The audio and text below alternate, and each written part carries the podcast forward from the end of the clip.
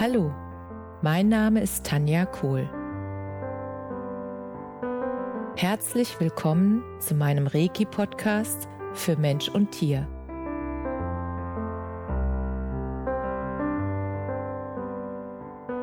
Hier erzähle ich über meine Erfahrungen und Erlebnisse als Reiki-Meisterin. Ich wünsche euch eine schöne Zeit beim Zuhören.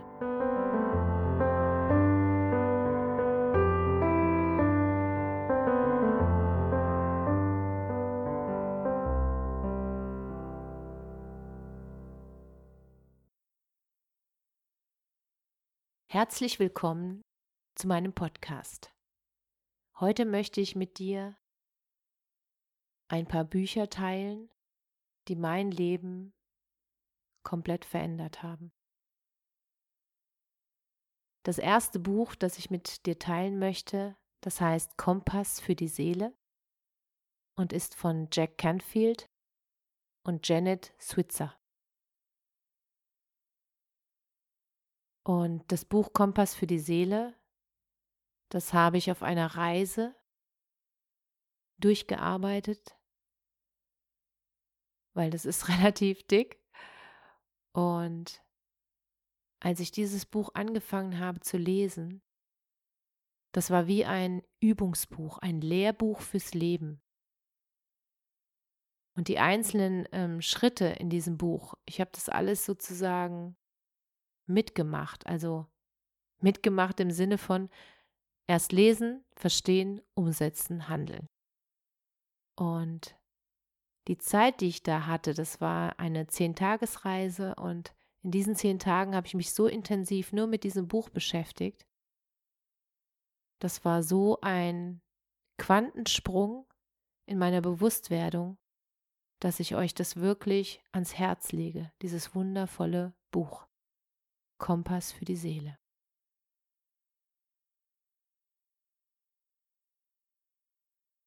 Das nächste Buch, was ich euch empfehlen möchte, ist als Nachschlagewerk für die Menschen, die ein bisschen intensiver wissen möchten, warum sie früher mal oder auch jetzt noch bestimmte Krankheiten in ihr Leben gezogen haben und was diese Krankheiten bedeuten, also welcher Hintergrund hinter der Krankheit steckt. Und dafür gibt es Bücher von Louise L. Hay. Und das Buch, was ich immer nutze in meiner Reiki-Praxis, ist Heile deinen Körper. Das ist ein ganz kleines Buch und da stehen einfach nur die verschiedenen Krankheiten drin und dazu dann die sozusagen Übersetzung durch die Seele, was die Krankheit bedeutet, und dann auch, wie du selbst durch das Bewusstwerden, was die Krankheit bedeutet, das dann auch auflösen kannst, wenn du das auflösen willst. Und dieses Buch, das hat mir so viele Erkenntnisse geschenkt, weil ich hatte früher ja einiges an Krankheiten und habe sozusagen damals über Krankheiten gelernt, wurde dadurch immer bewusster und habe mich jetzt entschieden, keine Krankheit mehr zu brauchen und trotzdem weiter zu lernen. Und als ich das Buch von Louise L. Hay durchgegangen bin und einfach mir meine früheren Krankheiten angeschaut habe und die seelischen Hintergründe, das war jedes Mal ein Ja, stimmt, ja, stimmt, ja, stimmt. Und die Hilfestellung, die sie dann gibt, durch die Affirmation und auch durch diese Erkenntnis, durch die Erkenntnis, dass jede Krankheit nur ein Zeichen der Seele ist, damit ich etwas verstehen kann. Und wenn ich es verstanden habe, ist die Krankheit nicht mehr notwendig. Und diesen Augenöffner habe ich wirklich von Louise L. Hay bekommen. Und deshalb empfehle ich euch dieses Buch von ganzem Herzen.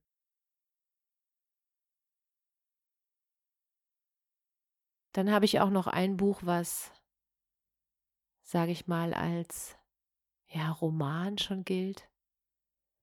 und das mich sehr, sehr tief berührt hat. Da geht es um eine Familiengeschichte. Und das Buch heißt Für immer in deinem Herzen von Viola Shipman. Und in diesem Buch geht es um eine Familiengeschichte und um eine sehr starke Verbindung der einzelnen Familienmitgliedern untereinander und besonders der Frauen in dieser Familie untereinander. Und um, ein Armband geht es auch, das sozusagen immer weitergegeben wird in dieser Familienbande. Und die Art und Weise, wie diese Verbindung beschrieben wird und wie diese ganze Verknüpfung miteinander voller liebevoller Worte umschrieben wird, das ist einfach großartig. Ich liebe dieses Buch. Deshalb meine Empfehlung. Für immer in deinem Herzen. Das Buch, das ich in den letzten Wochen gelesen habe, oder eins der Bücher, war Die fünf Sprachen der Liebe von Gary Chapman. Ich glaube, ich habe darüber auch schon mal einen kurzen Bericht abgegeben, meine ich, in einem der Podcasts. Und das gehört definitiv auch zu den Büchern, die mir wirklich einen großen Aha-Effekt geschenkt haben. In die fünf Sprachen der Liebe habe ich wirklich verstanden, warum manche Paare oder auch ich und mein Partner, warum wir ab und zu sozusagen dem anderen Liebesbeweise, äh, Liebesbeweise klingt jetzt auch doof, aber irgendwie zeigen wollten, dass wir ihn lieben und der Partner das gar nicht so verstanden hat, weil wir sozusagen eine andere Sprache haben, ihm zu zeigen, wie wir ihn lieben, als er jetzt hat. Und als ich das verstanden habe, dass er wirklich zwei komplette andere Sprachen hat, dann habe ich ihn sofort gefragt, wie sind denn, also wie zeigst du denn deine Liebe? Was ist wichtig für dich oder wie kann ich dir, so rum, wie kann ich dir meine Liebe zeigen? Was, welche Gesten, was zeigt dir, dass du dich geliebt fühlst von mir? Und dann kamen Dinge dabei raus, wo ich wirklich dachte, krass, das sind so einfache, umzusetzende, so, ja, das sind Gesten. Und das war wirklich so, dass ich dachte, okay, wenn es so einfach ist, vielen Dank. Toll, dass ich jetzt drauf komme, aber besser jetzt als nie. Und deshalb kann ich euch dieses wundervolle Buch nur ans Herz legen, weil ich habe so viel mehr verstanden. Deshalb die fünf Sprachen der Liebe. Und zu guter Letzt habe ich noch ein Buch, was mich auch unglaublich befreit hat in meinem Leben. Und zwar ist das das, ha das hawaiianische Vergebungsritual Ho'oponopono von Ulrich Emil Dupré. Oder Emil Ulrich Dupré, ich glaube, so rum war es.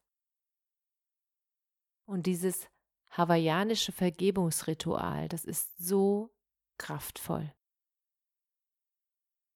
Als ich das damals vor, ich weiß gar nicht, sechs, sieben Jahren das erste Mal ausprobiert habe. Ich probiere ja immer alles aus und gucke, ob es funktioniert. Und wenn es funktioniert, mache ich es weiter und wenn nicht, lasse ich es.